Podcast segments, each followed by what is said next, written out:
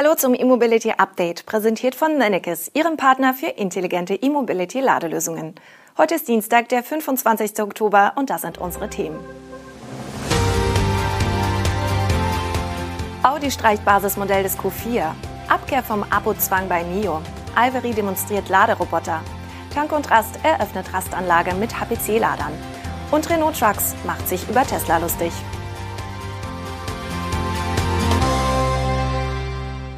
Audi hat bei seiner Q4-Baureihe das bisherige Basismodell aus dem Angebot genommen.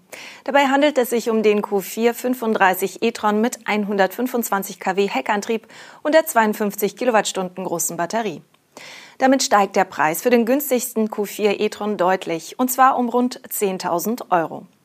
Das neue Einstiegsmodell ist nunmehr der Q4 40 e-tron mit dem 77 Kilowattstunden großen Akku zu Listenpreisen ab 51.900 Euro. Die Sportback-Variante kostet weiterhin 2000 Euro mehr und startet bei 53.900 Euro.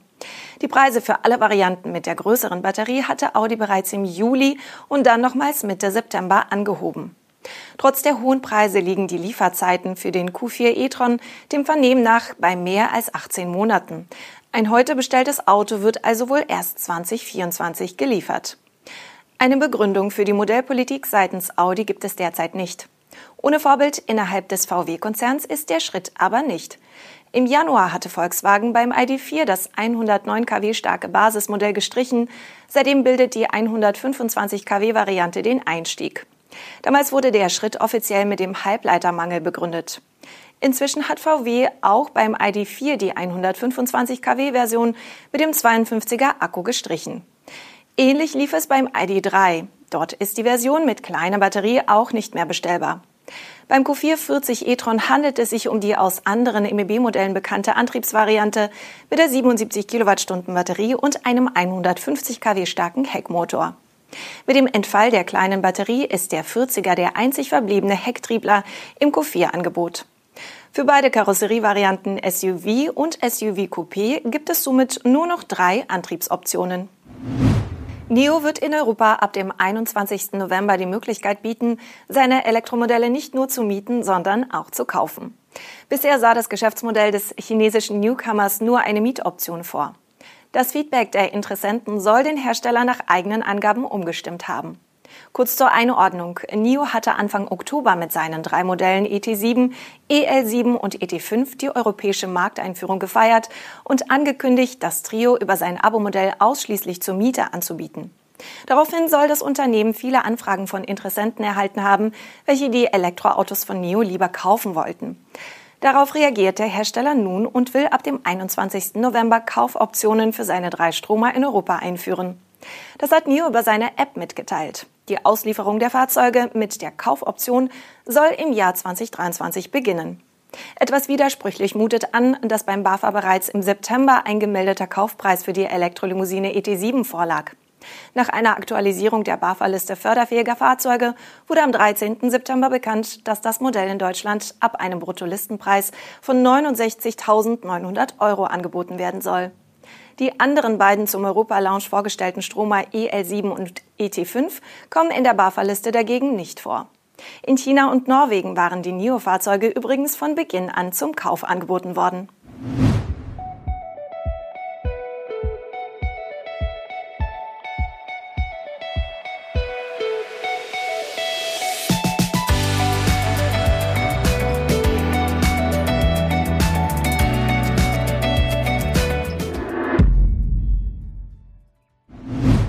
Das österreichische E-Mobility-Startup Alveri hat einen funktionsfähigen Prototypen seines Laderoboters Carbo präsentiert. Der Alveri Carbo kann nach Angaben des Unternehmens auf einer modularen Fahrbahn von 20 bis 100 Meter Länge bis zu 20 Ladestationen ersetzen. Dabei lädt der Alveri Carbo mit 50 kW Gleichstrom und soll ab 2023 erste Praxistests bei ausgewählten Kunden absolvieren. Die Serienversion des Laderoboters wollen die Oberösterreicher dann ab 2024 über ihren Vertriebspartner Salzburg AG zur Verfügung stellen. Die Kooperation ist kein Zufall. Die Salzburg AG war Anfang des Jahres mit 10 Prozent bei Alviri eingestiegen. Interessenten können sich ab sofort mit Alviri in Verbindung setzen, um die Integration des Cabo in ihr Ladeökosystem zu planen. Alviri wurde 2019 von zwei Brüdern gegründet. Einen Vorgängerprototypen des autonomen und mobilen Laderoboters entwickelte Alviri zusammen mit der TU Graz und dem österreichischen Unternehmen Arti Robots.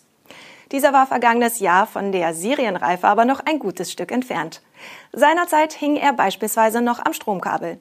Da die Integration einer Antriebsbatterie aus Gewichts- und Kostengründen ausschied, tüfteln die Entwickler seitdem an einer Stromversorgung über Bodenkontakte. Offenbar mit Erfolg. Der Laderoboter kann sich nach Angaben von Alviri nun autonom auf einer modularen Fahrbahn fortbewegen.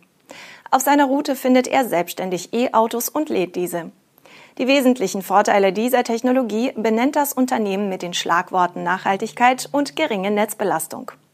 So soll der Cabo bis zu 20 Ladestationen ersetzen können und durch das nacheinander erfolgende Abarbeiten der aufzuladenden Fahrzeuge die Netzkapazität schonen. Im Umkehrschluss dauert es natürlich auch wesentlich länger, bis auch das letzte Fahrzeug geladen ist. Anwendungsfälle für den mobilen Laderoboter sieht Alveri vor allem an Standorten, an denen Nutzer ihre Autos länger stehen lassen, etwa an Flughäfen, in Parkhäusern oder an Firmenstandorten. Tanke und Rast hat den Standort Bad Camberg Ost in Hessen an der A3 umfassend modernisiert und jetzt neu eröffnet. Dort stehen nun auch zwölf NBW-Schnellladepunkte mit jeweils bis zu 300 kW Ladeleistung bereit. Diese befinden sich auf einem separaten Parkplatz ausschließlich für Elektrofahrzeuge, der in unmittelbarer Nähe zur Raststätte liegt. Sie sind als Durchfahrtlösung angelegt, was das Laden für E-Mobilisten mit Gespann vereinfachen soll. Dadurch entfällt das Entkoppeln des Anhängers respektive des Rangieren. Aber die Ladeplätze sind so angeordnet, dass ein Anhänger durchaus den Stellplatz der dahinterliegenden Ladesäule blockieren kann.